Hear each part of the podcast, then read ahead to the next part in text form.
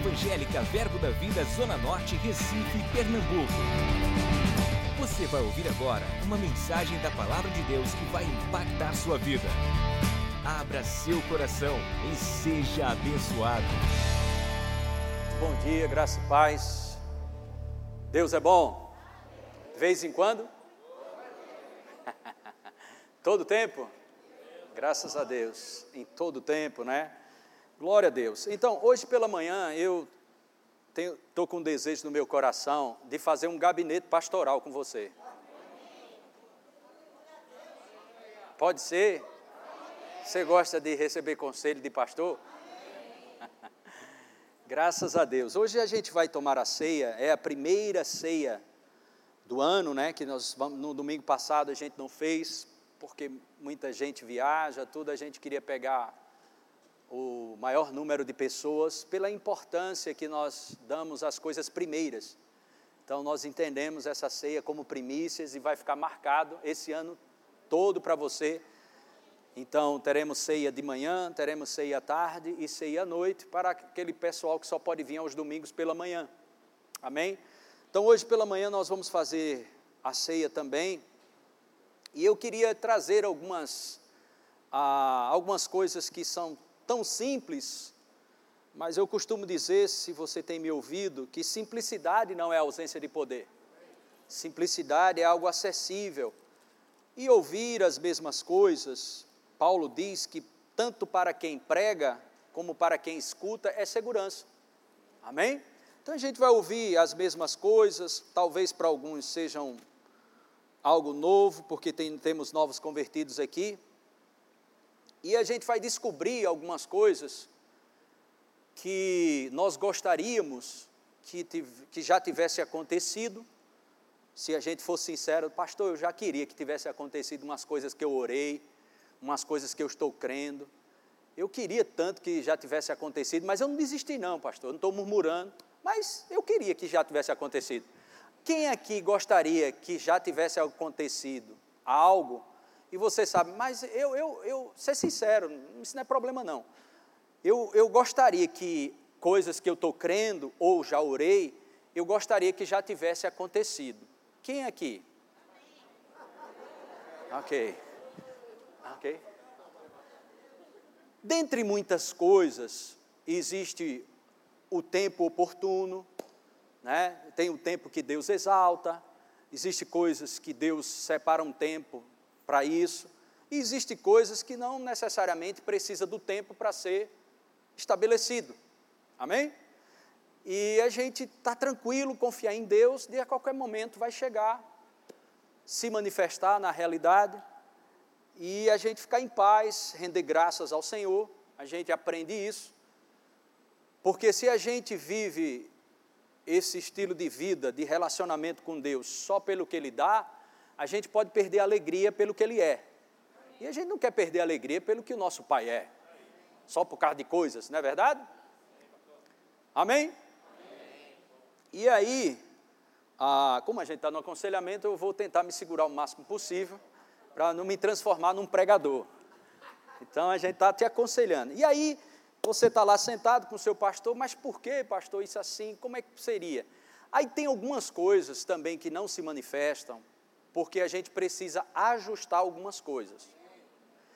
E uma das coisas, dentre algumas coisas, mas a principal, é uma que me vem ao coração nessa manhã, que o nosso querido amado, né, que está com o Senhor, o profeta Kenneth Hagin, que trouxe essa mensagem nos últimos tempos sobre a mensagem, a mensagem da fé, a palavra da fé, ele fala algo interessante. Ele era um, foi um homem que teve mais de 60 anos de ministério, conseguiu atingir todos os objetivos, partiu em paz para estar com o Senhor, teve uma ditosa velhice, tudo foi cumprido na vida dele e algo maravilhoso para as nossas vidas de exemplo e de testemunho glorioso de um ministério bem-sucedido. Mas ele dizia algo interessante. Ele dizia: se Deus está com seus ouvidos abertos para nos ouvir, se oramos segundo a vontade de Deus, Ele nos ouve, se sabemos que Ele nos ouve. é, estamos certos de que vamos obter o que temos pedido. Ele dava várias razões bíblicas porque Deus vai ouvir e responder, é crer e receber. Mas aí ele dizia que quando isso não acontecia, a primeira coisa que ele examinava era se ele estava andando em. Eita, que aconselhamento bom hoje de manhã. Oh, glória a Deus, aleluia. Você vai sair daqui amando mais. Mas esse amor, como está dentro da gente, às vezes ele precisa ser espremido um pouquinho para ele começar a fluir, né? Ele, não é que ele vai vir, ele já foi, ele é derramado no seu coração e no meu. A gente não vai buscar esse amor, ele está dentro de nós, na nova natureza que nós temos em Cristo Jesus. Mas aí a gente só precisa ouvir algumas coisas bíblicas, porque a fé vem e ouvir o quê? E aí ele vai fluir com mais sabedoria, com mais é, fé, né? E até porque esse estilo de vida de viver pela fé, que traz as conquistas, que traz as coisas que nós precisamos, pegamos aquilo que Jesus já deu para nós, nós pegamos e vamos trazer isso para uma dimensão natural, ela só opera se for pelo amor.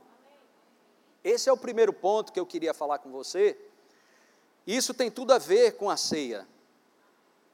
Eu vou te mostrar algo, e os ministros que estão aqui, os pastores, esposa, vamos ter muitas ceias esse ano.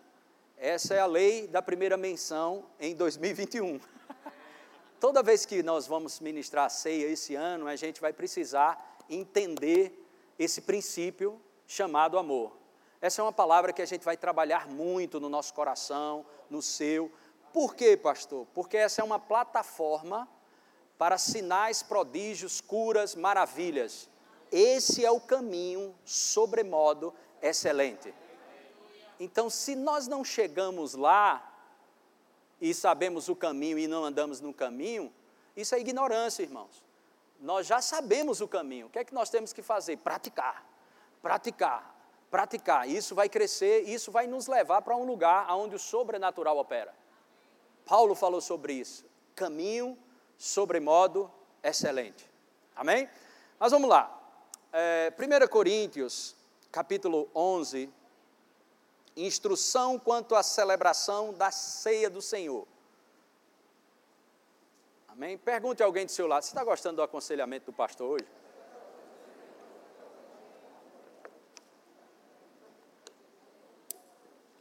Só faltou botar o birô aqui e a cadeira. Verso 17. Paulo vai dar instruções sobre a celebração da ceia. Nisto, porém, que vos escrevo, que vos prescrevo, não vos louvo. 1 Coríntios 11, 17. Porquanto vos ajuntais, não vos louvo, por, porquanto não, não, vos, não, não vos ajuntais, não para melhor e sim para pior. Olhe para mim aqui, existe uma maneira de se ajuntar que não é para melhor e sim para pior. Que maneira é essa? Aí ele diz no verso 18: Porque antes de tudo estou informado a haver divisões entre vós quando vos reunis na igreja. Ah, meu Deus do céu! Já tinha isso desde muitos anos atrás, né? Divisões entre vós quando vos reunis na igreja e eu, em parte, o creio. Ok? Mas lá no versículo é, 27, olha para mim aqui, e a gente vai continuar no verso 27. Deixa eu te falar algo aqui. Ah, não adianta tomar ceia se você está ressentido com alguém, ok? Ou se você sabe que você fez algo que deveria se arrepender e não se arrependeu. Só vai ser um pedaço de pão e um suco de vinho na tua boca. Não tem nenhum, o propósito não é alcançado. Eu sei que em aconselhamento não tem amém. Eu vou ficar tranquilo sobre isso. Ok? A gente, eu tenho que lembrar também que eu estou aconselhando. Então, como é que eu tomo uma ceia em paz? Quando algo que você sabe que você errou, ok? Que você pecou mesmo, você deve arrepender Ok? Deus é fiel e justo para nos purificar quando nós confessamos os nossos pecados, ok? Deus é fiel, 1 João 1,9, Ele é fiel para nos purificar de todo pecado e de toda injustiça que nós venhamos a cometer. Ok? Arrepende. Ah, mas algumas coisas vão ficar mais claras, porque existe o quesito eu tenho razão. Ah, mas eu tenho razão. A gente vai aprender mais no aconselhamento sobre essa questão de ter razão. Tá certo? Você acredita que Deus é razão ou Deus é amor? Ah, tá certo. Aí você fica com a razão ou com o amor? Porque você quer ficar com Deus, né? Então você não fica com a razão, você fica com amor. Né? Deus não é amor? Ou você fica com a razão? Você quer ficar com quem? Com amor. Porque no aconselhamento a gente faz muita pergunta, eu vou fazer muita pergunta, não é ironizando, é te aconselhando mesmo. Tudo bem? Você sair daqui impresso mesmo, marcado no seu coração com essa mensagem. Então nós decidimos o amor porque o nosso Pai, Deus, ele não tem, ele é amor, ok? E na, na questão da ceia, na celebração da ceia, muito mais do que um pedaço de pão ou um vinho ou um suco de uva. Isso aqui mostra todo o quadro redentivo da nossa vida, é algo muito profundo. Então, no versículo 27, diz: Por isso, aquele que comer ou beber o cálice do Senhor indignamente. Agora, olha para mim e presta atenção: esse indignamente não está relacionado a se você é digno ou não é digno de tomar a ceia. Isso aqui está falando sobre como a atitude que eu e você vamos tomar, e não se somos dignos ou não, porque nós somos o que? A justiça de Deus em Cristo Jesus. Quando são lavados e remidos pelo sangue de Jesus. Isso te faz digno a participar da ceia. Se você tem acesso a tudo que tem no céu e a todas as promessas, você não vai ter acesso à ceia? Que coisa é essa, rapaz? Essa ceia não é nossa, nem é da nossa igreja. Essa ceia é do Senhor. Então, se você tem Jesus, nasceu de novo, você é digno de tomar a ceia. Agora ele vai dizer: tomar a ceia não indignamente, ou seja, com as atitudes corretas e não com as atitudes incorretas. E uma das atitudes que a gente precisa atentar, que Paulo deixa muito claro, é essa daqui. Indignamente será réu do corpo e do sangue. Ele vai dizer por quê? Verso 28. Ele diz: Examine-se, pois, o homem a si mesmo, e assim coma do pão e beba do cálice. Ok? Próximo. Pois quem come e bebe, olha a, a, a questão da atitude. Qual é a atitude, pastor, para tomar correto o sangue ou o cálice, o vinho novo, o vinho, o suco de uva e comer o pão. Qual a atitude? Pois quem come e bebe sem discernir o corpo, diga discernir o corpo. Diga a palavra-chave em tomar a ceia do Senhor e comer a ceia. A palavra-chave, o que diz respeito à atitude correta, é discernir o corpo. As duas aplicações para discernir o corpo, a número um é entender o porquê que Jesus Cristo colocou o seu corpo na cruz do Calvário. Aí você, nós vamos ter que estudar mais na frente sobre a, uma, um ensinamento que, é, que define o que Jesus Cristo veio fazer, que se chama substituição. Naquela cruz era eu e você que era para estar mas Ele nos substituiu. Amém? Ele tomou nossas enfermidades, ele, ele pagou o preço das nossas transgressões, Ele tomou o nosso lugar para que a gente pudesse tomar o lugar dele. É uma substituição. Entender que as nossas enfermidades foram colocadas em Cristo Jesus. E nós não precisamos carregar mais doença. Essas verdades devem crescer ao ponto que você não vive mais para cura, você vive em saúde. Porque o que Deus tem para a igreja não é cura, apesar da cura estar disponível, mas não é cura, o melhor de Deus é saúde.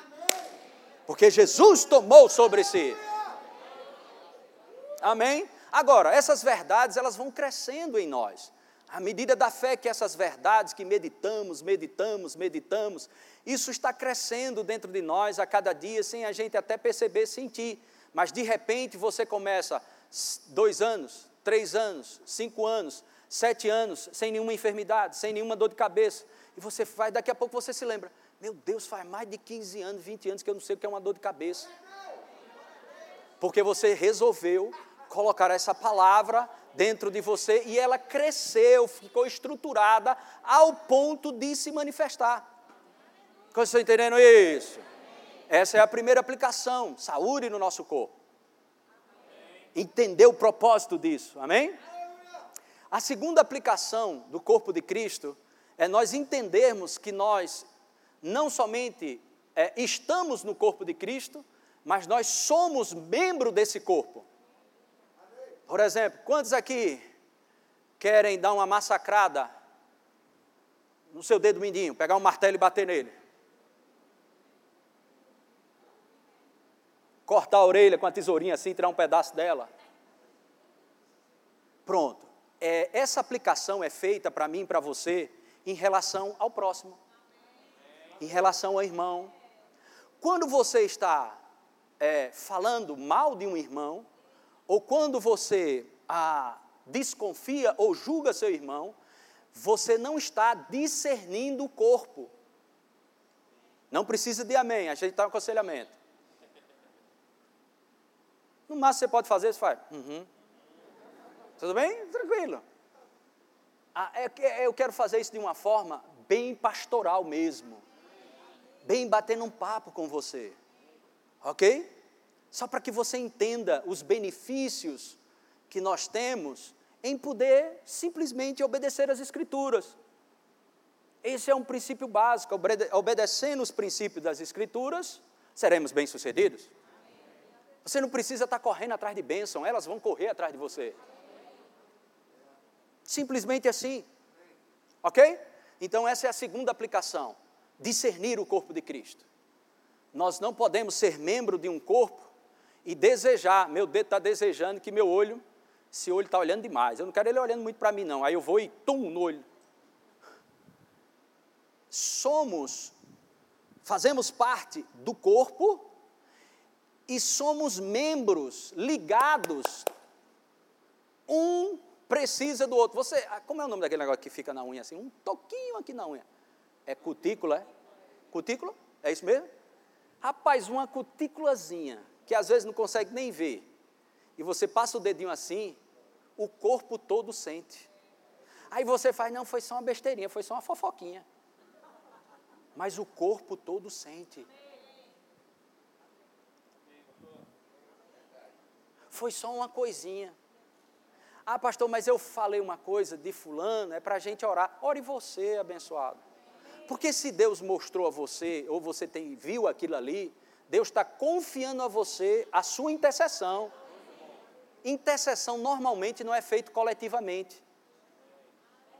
Principalmente quando é referente a uma pessoa.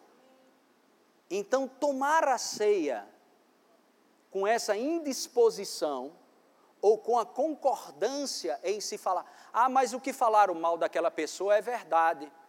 Aí eu te pergunto, você, você sabe o que é difamação? Difamação não tem nada a ver se é verdade ou não o que foi feito. Difamação é você propagar, ok?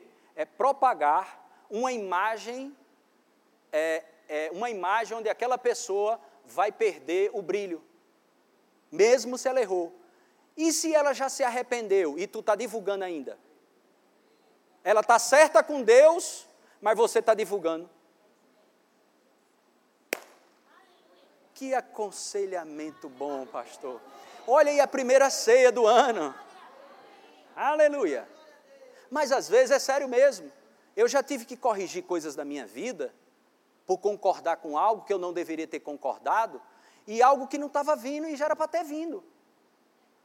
E de repente soprou no meu coração aquilo lá, não, não, não como, a, não como a, é, condenação, nem acusação, mas aquilo veio no meu coração, porque o acusador está bem claro é, em Apocalipse. É Satanás, ele é acusador, letra maiúscula, ok? Mentiroso, é, sedutor e tentador. Essas qualificações. Mas o Espírito Santo sopra para te auxiliar a não ficar emperrado por causa de uma coisinha. E eu disse, rapaz, eu concordei com aquilo ali. Senhor, eu me arrependo, eu não quero concordar com aquilo, independente de quem é fulano, eu me arrependo daquilo. Irmãos, não deu um dia. Naquele dia, eu acho que para o outro dia, aconteceu. Tu acha que isso é coincidência? Isso é Bíblia. A Bíblia diz para a gente não se enganchar com essas coisas e não interromper nossas orações. Aleluia. Amém? Diga, Deus é muito bom. Olha só, eu vou ler rapidamente esses versículos, porque a gente já tem estudado eles ao longo de algum, algum, algum tempo nas mensagens. Quantos creem que Deus te ama? Você crê que Deus te ama? Ama você? Ok. João 3,17 diz: Porque Deus amou o mundo de tal maneira que deu seu Filho unigênito. Ele veio unigênito para depois ser primogênito. Para que todo aquele que nele crê não pereça, mas tenha. Diga: Deus me amou ao ponto de dar o seu único filho para morrer por mim. 1 João 3, verso 1 e 2. 1 João 3, verso 1 e 2. Vede que grande amor nos tem concedido o Pai, a ponto de sermos chamados filhos de Deus, e de fato somos filhos de Deus. Por essa razão o mundo não nos conhece, porque não conheceu a Ele mesmo. Diga, Deus me amou, a tal ponto de sermos filhos de Deus. Diga, hoje eu sou um filho de Deus, porque Deus decidiu me amar. E esse amor teve o propósito de me dar a chance, me deu uma misericórdia tão grande que eu passei a ser seu filho. Agora, que qualidade de filho você passou a ser? Você passou a ser um filho segundo, porque Jesus é o primeiro, né? Não, a Bíblia fala da igreja dos primogênitos. Primogênitos em plural, só Deus tem.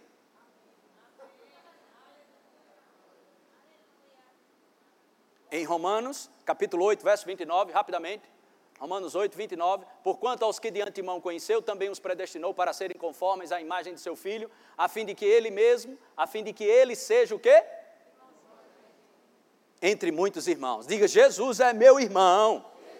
Diga, ele é meu Senhor, Salvador, irmão. Diga assim, meu irmão. Diga, meu brother. Sabe, a religiosidade não deixa dizer isso.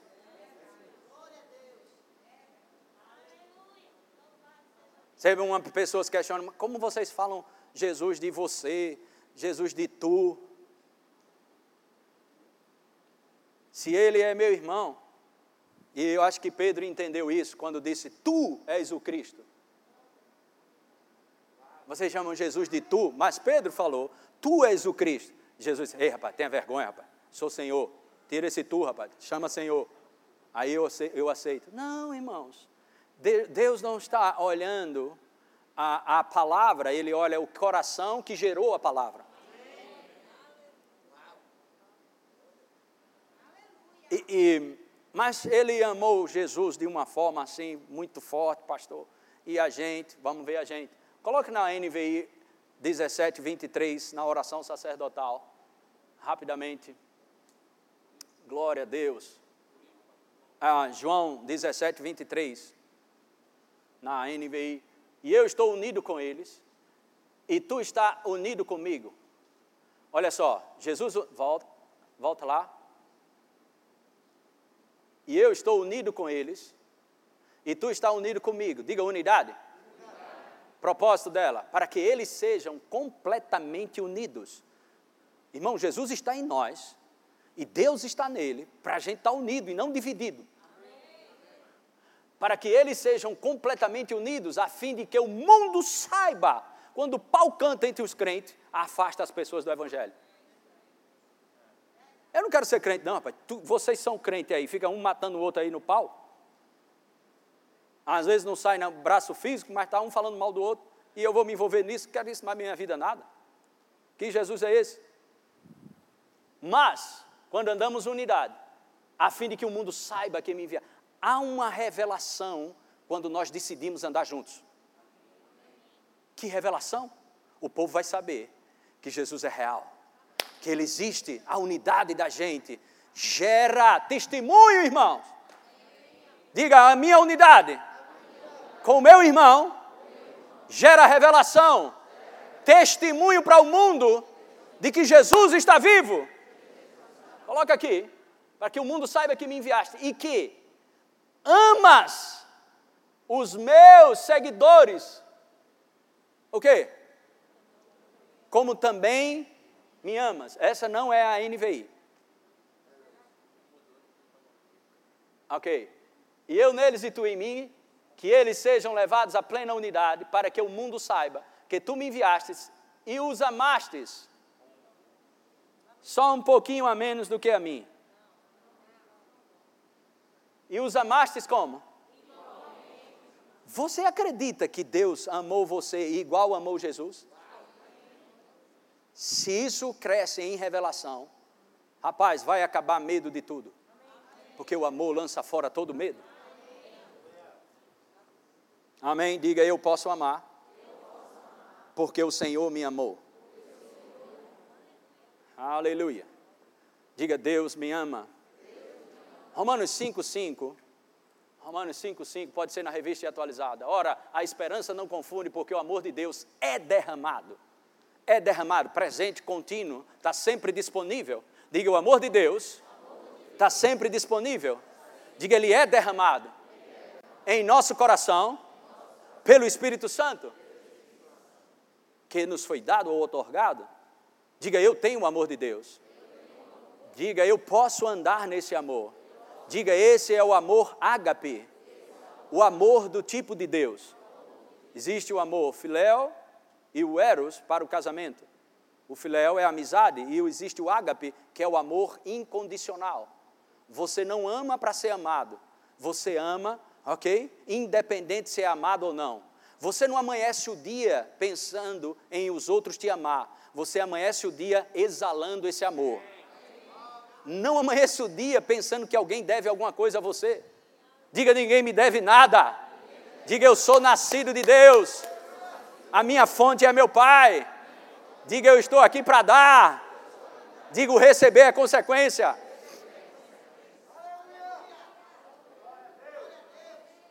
Gálatas capítulo 5, verso 22, fala sobre fruto do Espírito, mas o fruto do Espírito é, o fruto do Espírito é o que? Amor, diga amor. amor. Diga eu tenho o amor de Deus como fruto do Espírito.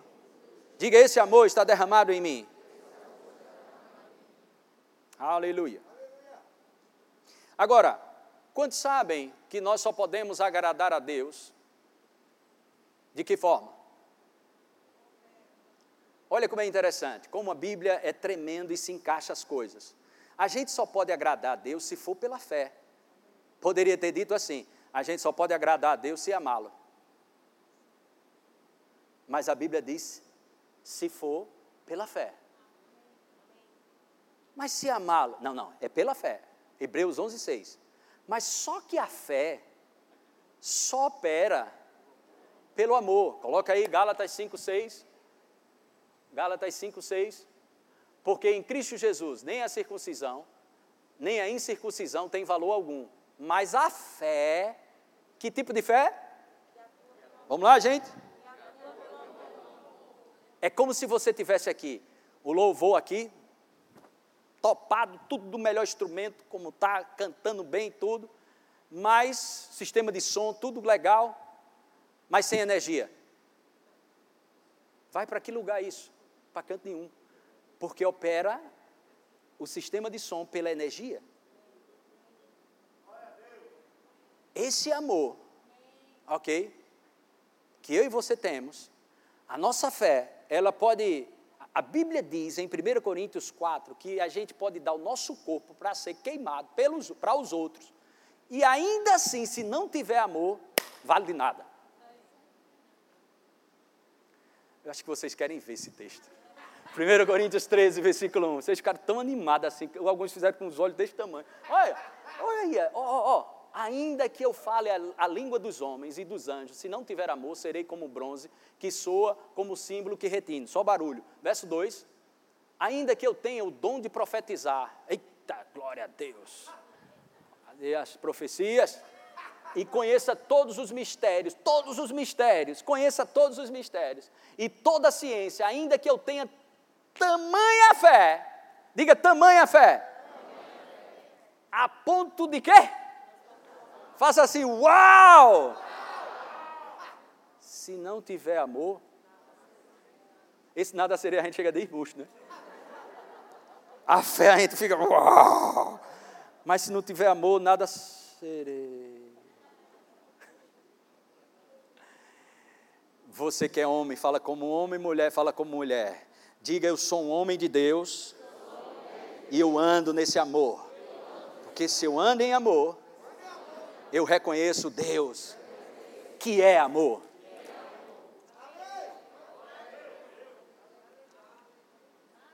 Amém? Glória a Deus. Aleluia. Ah, não, acho que tem mais alguma coisa boa aí. Verso 3. E ainda que eu distribua todos os bens. Olha quem gosta de dar aqui, que gosta de dar. Dar roupa, dar carro, dar isso. Todos nós gostamos, temos a natureza doadora. Vamos dar, vamos dar, vamos dar, vamos dar. Entre os pobres, e ainda que entregue o meu próprio corpo para ser queimado, se não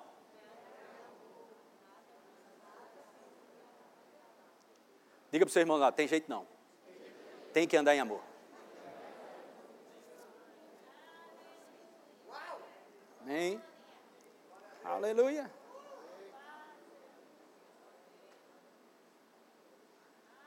Agora vamos ver algo aqui, algumas coisas interessantes que ajustam a gente para a gente tomar uma, uma ceia gloriosa. Está animado? Amém. Aleluia. Glória a Deus. Vamos ver aqui Provérbios capítulo 6. Vamos ler na revista atualizada mesmo. Provérbios 6, versículo 12. O homem de Belial, ou o homem vil, maligno, ok? É o que anda com a o quê? Diga assim, sangue de Cristo tem poder. Coloca um anjo na minha boca, meu pai.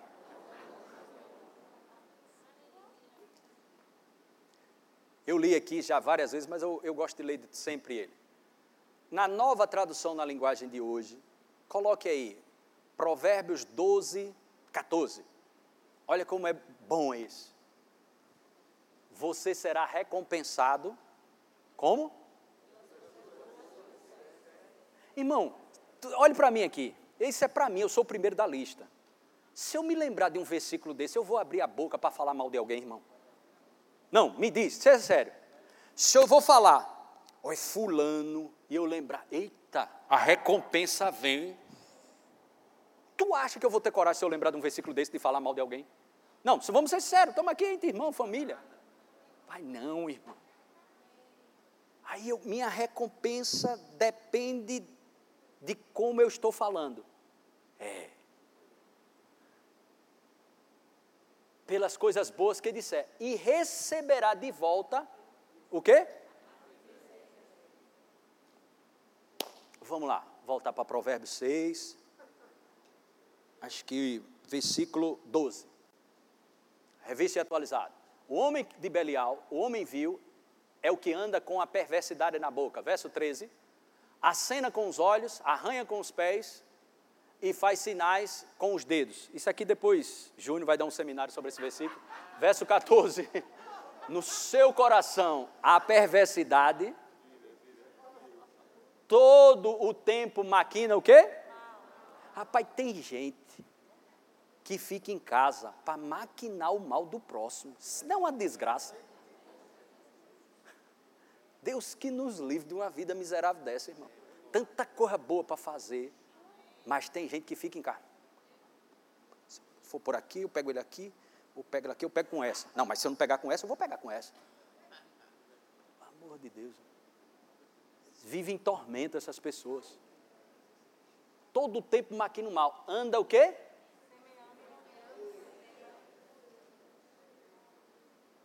Não, e o que é interessante é que Paulo fala disso dentro, às vezes, da igreja camarada vem para a igreja para louvar, adorar, se apaixonar por Jesus, tudo. Aí vem para dizer, ué, tu soube de fulano. Sobre o quê? Tu soube de fulano? Não. O que foi? Fulano foi promovido. Fulano é ungido demais. Pense num homem ungido. Pense numa mulher ungida. É, é o que a gente escuta aqui, né? Não, dá um glória a Deus aí, irmão. Aleluia. Vocês pensavam que ia ter alguma coisa? Não tem não. Ô oh, glória. Não é? Isso é o estilo de vida da gente, irmão. Eu falei isso aqui, pastor Felipe Sá, lá da Avenida Caxangá, ele falou uma coisa interessante. Pastor, se eu não acreditar em restauração, eu não posso falhar.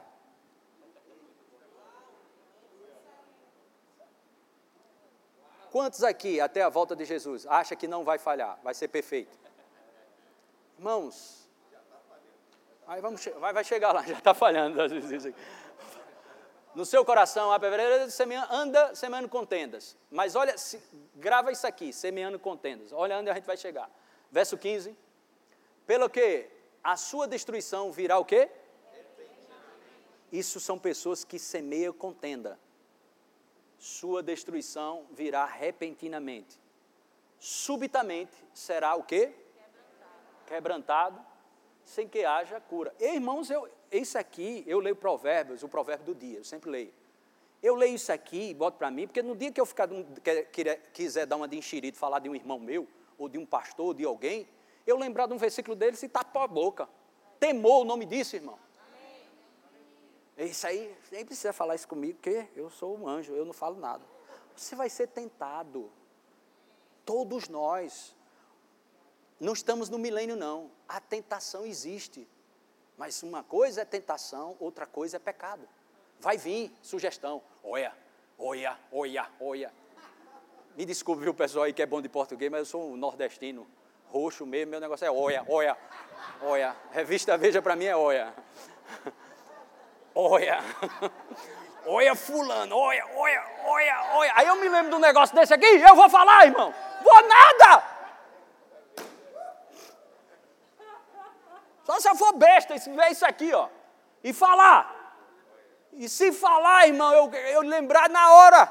Uh, pai, me perdoa, Senhor. Mas sugestões vão vir. Sem que haja cura, verso 16. Seis coisas o Senhor aborrece. E a sétima, a sua alma abomina.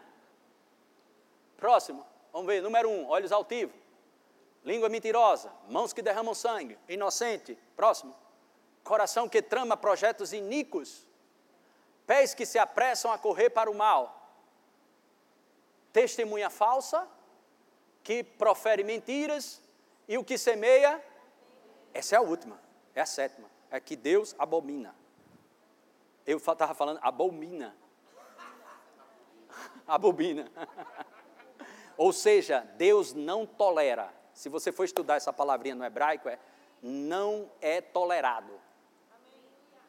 Ok? Não que as outras ele aceita, mas ele, ele perdoa, ele vai te conduzir para um lugar de quebrantamento, mas o semear contenda vai vir repentina quebrantamento sem que haja cura.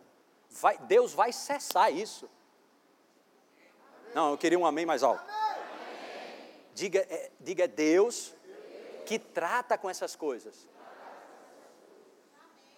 É Ele que vem, tum, e trata.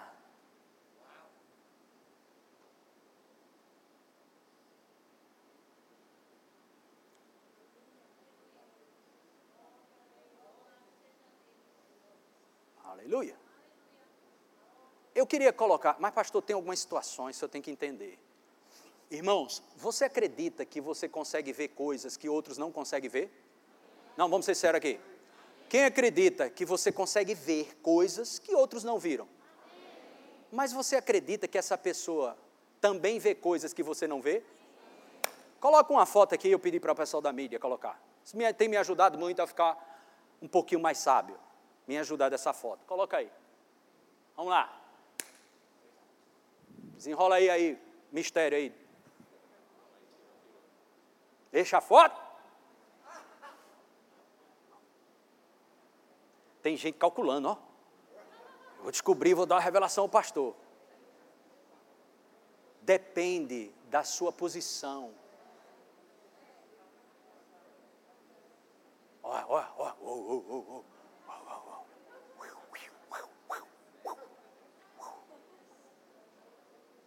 Pode tirar? Aí tu encontra teu irmão no pátio.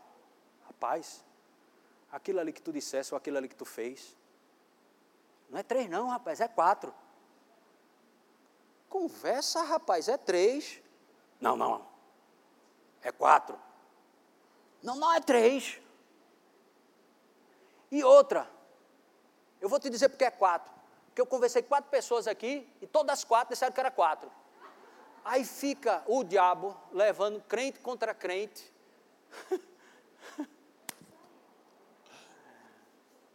Dê um glória a Deus bem alto aí. Nome disso, libertação. Irmão, tem coisas, não adianta, que você vai conseguir enxergar e tem pessoas que vão ter uma limitação de enxergar como você enxerga.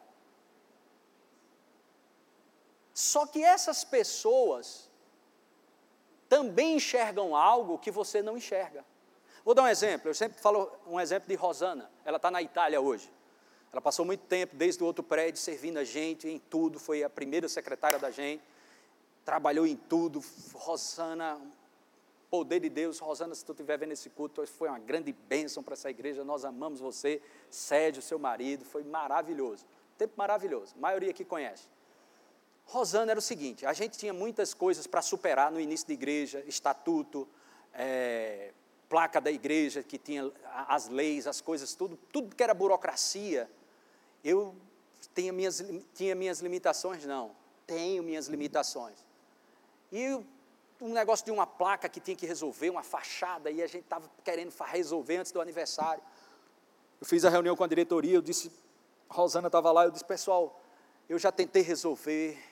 Olha, tem igreja que tem 10 anos que não tem, faz oito anos a igreja tal, a outra cinco, isso, e a gente vai, daqui a seis meses vai ter o um aniversário, isso vai estar assim.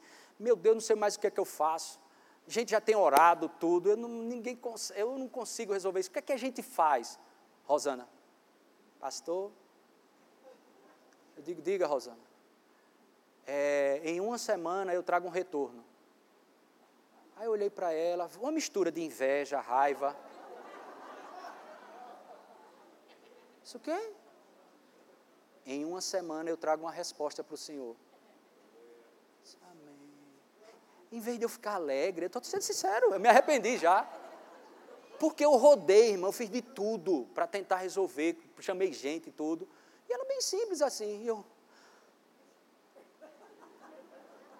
Tá bom. Aí a reunião acabou, porque a reunião ia pensar que ia demorar duas horas, três horas. Mas levantou o dedo disse que resolvia, né? Acabou a reunião. Depois de uma semana, pastor, foi mais fácil do que eu pensava. Aí já quer humilhar, né? O pobre coitado. Eu já me arrependi até o. Eu botei a cara no chão para me arrepender. Eu vou para onde agora para me arrepender? Isso foi mais fácil do que eu penso. Aí eu disse, eu não quis perguntar, não, irmão. Se foi mesmo, glória a Deus, vamos resolver. Ele só tem que pagar essas três taxas aqui, pagou isso aqui, são taxas disso, disso, daquilo outro. Pronto, para a semana sai. Pela fé, eu fiz glória a Deus, glória a Deus, pela fé. Sem sentimento nenhum. Porque eu não conseguia absorver aquilo. Para mim era três, para ela quatro certinho. Mas eu não via como ela via. Não entendia como ela entendia. Irmãos, você nunca vai saber de tudo. Vai existir situações que você vai estar tá é, entrando numa esfera de julgar, que é juízo temerário. Essa palavra temerário é juízo precipitado. Que você vai olhar situações, você vai ser rápido para. E eu já me crucifiquei, vou me crucificar de novo para te abençoar. Vou usar o exemplo de ninguém, não, vou usar o exemplo meu. Há uns anos atrás, eu fazia parte do ministério itinerante, pregando pelo Brasil afora, tudo. Conheci um camarada na rua, já conhecia do passado, crente. Disse, cara, tu é crente? É, Humbertão, tu é crente também? Hoje fizemos uma festa, tudo. Rapaz, eu tô, sou diácono em tal igreja. Rapaz, eu comecei a ensinar a palavra aí, estou viajando no Brasil para ensinar. E ele disse, eu disse, tu é diácono de que igreja? Eu sou diácono de tal igreja, tudo, estou lá, estou uma bênção, crescendo, tudo. Aí tá bom, eu morava no mesmo bairro, aí fomos embora. Passou três dias, eu passei numa moto, eu tinha uma moto, passei numa moto na frente de uma barraca, uma barraca assim, mais ou menos grande, só dava, só dava três, quatro pessoas. Tinha ele e outro cara, uma garrafa de cerveja no meio e dois copos. Ele aqui e o cara aqui. Aí eu passei na moto, uh, aí eu olhei, aí eu disse, olha que qualidade de diácono. Tá tomando todo safado. Na hora, o Senhor disse: volte e veja quem está vestindo a carapuça de safado e de julgador. Deus me deu com força. Rapaz, foi tão forte que eu ainda fiquei assim, achava que era coisa do diabo. Eu quero ver mesmo. Voltei com a moto, parei a moto, desci. Quando eu olhei, aquele camarada estava acabando de receber Jesus. Estava pregando o evangelho para o cara. Minhas lágrimas, na hora. E o que é interessante é que tem duas palavrinhas. Uma eu tinha percebido faz tempo, outra eu percebi recentemente. Mateus 7, verso 1.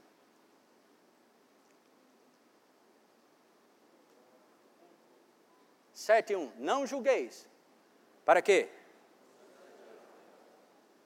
Próximo. Olha a primeira palavrinha.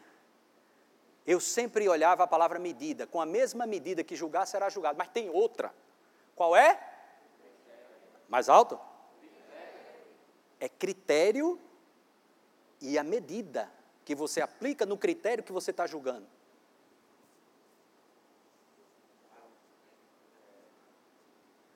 Quantos querem ser aconselhados por mim ainda? critério com que julgardes. Existe um critério, irmãos, que é avaliado em mim e em você quando a gente julga algo. E com esse mesmo critério que você usou, ok? Vão, vai, esse critério vai ser usado com você. Sereis, com o critério com que julgardes, sereis julgados. Com a medida que tiverdes medido, Diga, ô oh, ceia boa hoje. Aleluia. Não, e para te ensinar isso, estudar essas coisas tudinho. Tu acha que não teve meio mundo de arrependimento aqui, não? Tem bom não, meu filho. Passa a régua, vai só arrependendo. Não questiona, só arrepende. É o conselho que eu estou te dando. Só isso.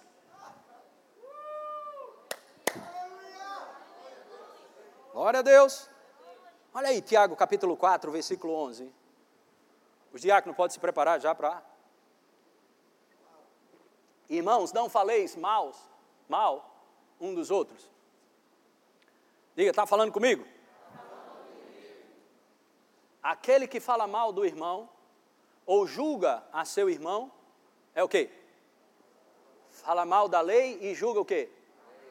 Ora, se julgas a lei, não és observador da lei, mas o quê? Você quer entrar no lugar de Deus? Sabe quem quis fazer isso? Sabe quem quis fazer isso? Exatamente, irmão. Obrigado. Tirou a dúvida de qualquer pessoa. Quando você julga uma pessoa e diz, bate o martelo como um juiz, você está querendo se igualar a Deus, isso é perigoso, isso é soberba, orgulho, é a queda de todo homem. Ah, mas se eu estiver falando algo que é verdade, mas como eu te falei, lembra que todas as pessoas, elas são dignas de receber misericórdia e perdão. Um dia você vai precisar de misericórdia. Um dia você vai precisar de perdão.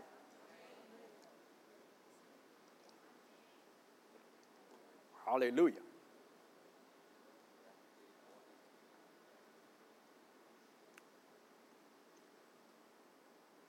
Tiago 5,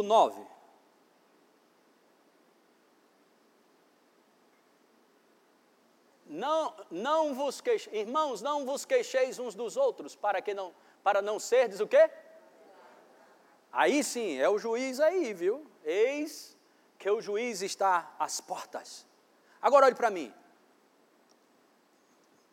Nós não, nós não negamos, nem temos que mentir.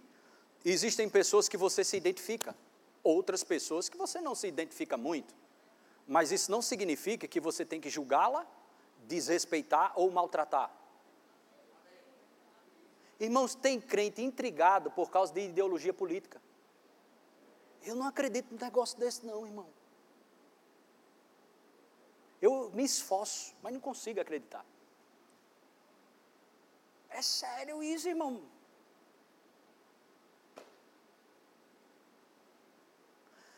Não se queixe um do outro. Pastor, eu não gosto de fulano, não.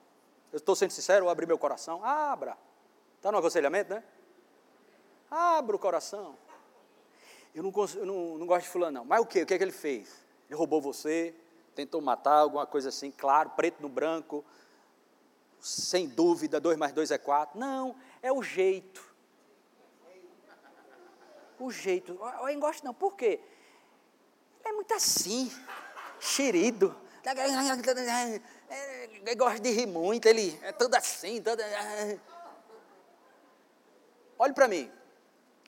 Normalmente, num aconselhamento, eu falo assim. Você está no aconselhamento ainda ou saiu já? Já foi embora com raiva de mim, não, né? Está no aconselhamento? Firme e forte? Eu disse, irmão, essa questão de jeito da pessoa, quando você não gosta do jeito de uma pessoa, você está é, reclamando e criticando quem fez essa pessoa.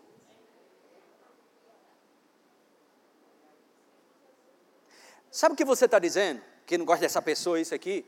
Você está dizendo, Deus, essa pessoa que o senhor fez foi errada, tá? tem erro de fábrica aí. O senhor devia ter feito um pouco mais parecido comigo, porque eu sou demais. É isso que você está dizendo. E aí eu digo para as pessoas, Aí vem o alívio do aconselhamento. Aí eu digo para as pessoas, quer que eu faça um negócio desse, pastor? Aquele que ri muito, que é meio extrovertido, isso, aquilo, outro. Você que é muito calado, muito sereno, sisudo, aprende um pouco com essa pessoa. E você que é todo avacalhado, que... Aprende a ser um pouco sério. Com um cara que é um pouco sisudo, pega um pouco um do outro. Normalmente a gente quer se afastar das pessoas daquelas que elas têm algo que a gente gostaria de ter e não tem. Se alguém quiser ser sincero, diga um amém aí. Rapaz, isso é corpo de Cristo. Tem coisas que só vão vir para a tua vida se você começar a reconhecer a unção e a vida de outras pessoas dentro da igreja. Não, esse amém deveria ser maior. E parece uma coisa, né? Quando você, quando você é novo convertido, você entra na igreja pensa que todo mundo é anjo. Meu Deus, olha fulano. Poxa, aquele ali é anjo mesmo. Eu pensava que era, mas agora eu tenho certeza, ele é anjo. Né? A gente fica assim. Mas quando a gente começa a ter conhecimento, aí a gente começa a ficar cauteloso. Esse irmão aí, ó, olha o jeito dele. Conhecimento sem amor é soberba. Não vale nada, irmão. Aleluia.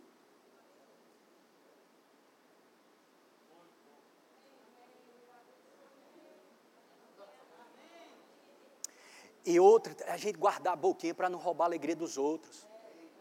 Rapaz, uma vez lá em Boa Viagem, foi nessa igreja não? Lá em Boa Viagem, eu congregava lá com o pastor Walter. Rapaz, eu estava grandão. Grande, eu estava grande. Grande, de todos os lados. Rapaz, aí eu fiz exercício. Tem uma secada. Na minha cabeça era uma secada boa, né? Aí, uns 15, 20 dias, aí, para a igreja cheia, cheguei na igreja, feliz. Aí, um irmão chegou, diz aí, Humberto. Eu disse, fala, irmão, beleza? Ele disse, rapaz, que lapa de bucha é essa aí que tu... Quase me matou, irmão. Quase me matou. Eu, eu, eu me esforcei, meu irmão, quase a lágrima veio. Eu me esforcei tanto. Rapaz, eu deixei tanta coisa do lado de fora, tudo. Aí eu chego na igreja para receber um alívio. O cara disse, que lapa de bucho é esse?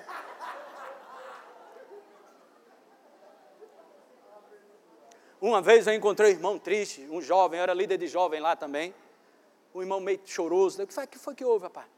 Não, pastor, é que eu, eu comecei a, a entregar umas feiras aí, tudo, ganhei uma grana. E aí consegui comprar minha primeira bicicleta, comprei uma bicicleta. Aí eu mostrei para meus amigos aqui na igreja, aí chegou um e disse, rapaz, que bicicleta troncha é essa? Como é que tu compra uma porcaria dessa? Irmão, não seja ladrão de alegria segura a boca.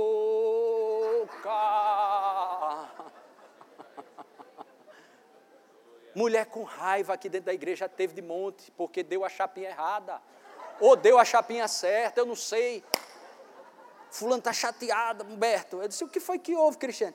Não, porque ela deu um corte no cabelo, aí ela, as amigas estão achando que foi o corte errado, e que o marido não vai gostar, e ela está triste, chorando nos cantos vai falar do cabelo que deu errado, irmão. Fica quieto. Ai, meu Deus do céu.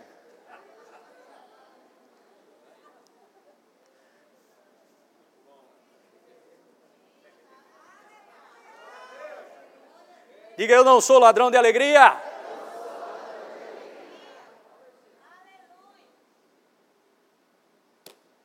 Acho que é bom tomar ceia. Estou precisando de uma ceia. Por favor, diácono, pode dar louvor, pode subir aqui. Aleluia. Deus é bom, Deus é bom. Diga, Deus é bom. Olha só, irmão. Tiago, capítulo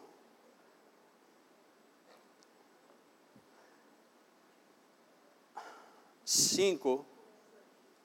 Não, vamos ler aqui. Tiago 1, 20. Tiago 1,20, porque a ira do homem não produz o quê? Diga a ira do homem. Não produz a justiça de Deus. Amém? Você sabe o que significa a palavra misericórdia? Eu vou te dar, é, fazer um, uma, um, um movimento aqui para tu entender. Por exemplo, eu estou errado aqui numa situação, ok? Estou errado, falhei, pequei, e aí vem Deus e usa misericórdia. O que é que ele faz? Ele me dá um outro lugar. Que lugar?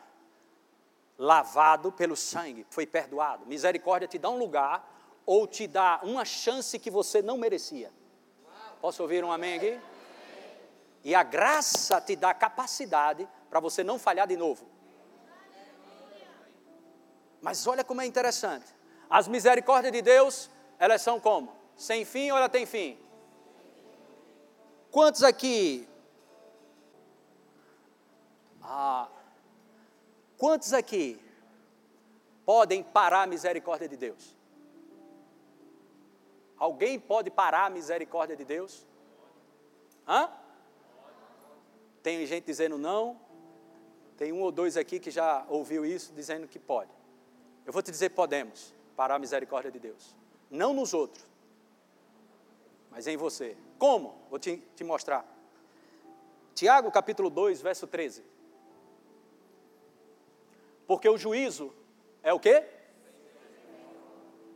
Vai dizer o juízo sem dar uma segunda chance. Vai ser sem misericórdia. Agora, para que tipo de pessoa? Estou lá. Errei, falhei, isso, aquilo, outro. Aí Deus usa misericórdia. O que é misericórdia? Dá uma chance que não merecíamos para todos nós. Recebemos uma nova chance, a graça vem, o favor de Deus, a graça vem, te levanta e te dá capacidade para continuar. Como estão entendendo? Mas isso aqui, coloca o versículo, porque o juiz é sem misericórdia, não vai ter uma segunda chance. Para quem? Para quem? Para quem, irmãos? Isso é discernir o corpo de Cristo. Isso é tomar uma ceia com ousadia confiança, saber que você foi amado, saber que Ele é o teu resgatador, que é o teu redentor, saber que é aquele que te sustenta, e que, da mesma forma que te sustenta, que não, não, não, não, não se aproximou de você ok? Sem saber suas falhas. Tu acha que Deus se associou com essa mercadoria sem saber quem eu era? Não, Ele nos amou quando éramos inimigos. E Ele segurou. Vou te fazer algo melhor. Você, você não é isso. Eu te conheci, Humberto, antes da fundação do mundo. Você não é isso, isso é uma mentira de Satanás. Saia desse cativeiro. Eu vou te lavar com o meu sangue redentivo. E você vai passar a ser uma nova criação. E outra, você vai ser luz para as nações. É isso que Deus fez comigo e contigo. Aleluia. Louvado seja o nome do Senhor Jesus Cristo. Quando você está vivo para Deus, você não esquece das pessoas. Você não esquece dos próximos, do próximo. Vivo para Deus, você fica vivo para as pessoas. Adquira já em nossa livraria CDs, DVDs, livros, camisetas e muito mais. Entre em contato pelo telefone 81 30 31 5554 ou acesse nosso site verbozonanorte.com.br.